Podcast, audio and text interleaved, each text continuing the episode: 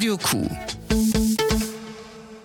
vor 12. Ihr hört den Coffeeshop bei Radio Q zur Weihnachtszeit. Da werden vermehrt Winter- und Weihnachtssongs auf den Markt gebracht und dabei schließen sich auch immer mehr neue Künstler diesem Trend an. Internationale Newcomer nicht ausgeschlossen. Ein Beispiel aus Japan. Und welche Besonderheiten diese Musikgruppe mit sich bringt, das erzählt uns jetzt Radio Q Musikreporter Luca Thiel. Die japanische Girlgroup XG hat letzte Woche ihren Weihnachtssong Winter Without You rausgebracht. Der Song erfüllt so einige Weihnachts-Love-Song-typische Merkmale. Einen an Herzklopfen angelegten Beat, glockenartige Sounds im Hintergrund und allgemein eine romantische Stimmung.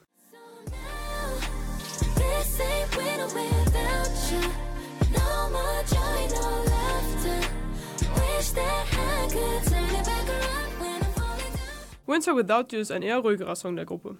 In ihren regulären Releases sind die Beats stärker im Vordergrund und selbstbewusste Texte im Fokus. XG ist jedoch vor allem wegen ihres besonderen Genres bekannt. XG macht X-Pop.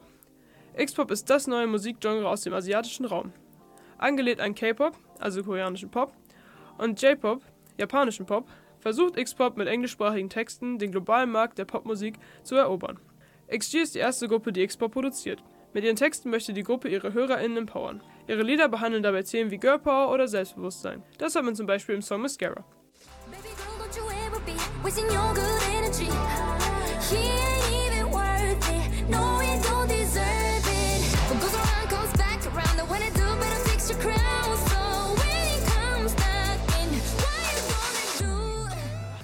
X-Pop soll mit seinem englischsprachigen Konzept ein globales Publikum erreichen, das die Reichweite des K-Pop- und J-Pop-Marktes noch übertreffen soll. Aber geht das überhaupt? Es werden schon einige K-Pop-Songs auf Englisch veröffentlicht. Ein erfolgreiches Beispiel dafür ist Dynamite von BTS mit 1,7 Milliarden Streams. Aber auch koreanischsprachige K-Pop-Songs sind international erfolgreich. Wie zum Beispiel How You Like That von Blackpink, das über 900 Millionen Mal gestreamt wurde.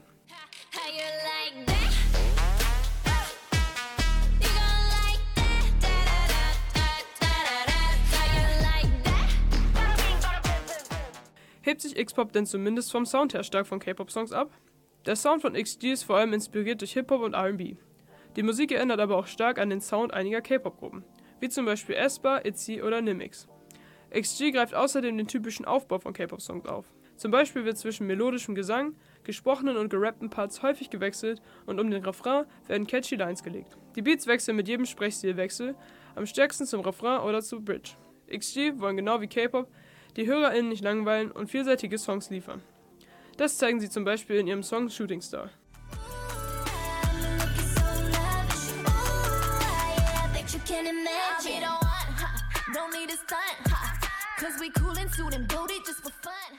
X-Pop ähnelt K-Pop also sehr. Neu an X-Pop ist, dass es von Anfang an für den globalen Markt produziert wird. Die Texte sind bewusst auf Englisch verfasst, die Erfolgszutaten vom K-Pop werden aber einfach auf X-Pop übertragen. X-Pop ist damit der Versuch der K-Pop- und J-Pop-Industrie, internationalere Musik zu produzieren. Wir werden sehen, wie sich das Genre weiterentwickeln wird und ob es in den nächsten Jahren den erhofften Erfolg erreichen wird. Zu bedenken ist aber, K-Pop-Fans werden vermutlich eher bei ihren bekannten K-Pop-Gruppen bleiben. Menschen, die wenig Interesse an K-Pop haben, werden sich eher weniger für ähnliche Musik nur mit englischsprachigen Texten begeistern lassen. Besser überzeugen könnte X-Pop nur dadurch, sich mehr von ihrem K-Pop-artigen Stil zu lösen und ein wirklich eigenes Konzept daraus zu entwickeln.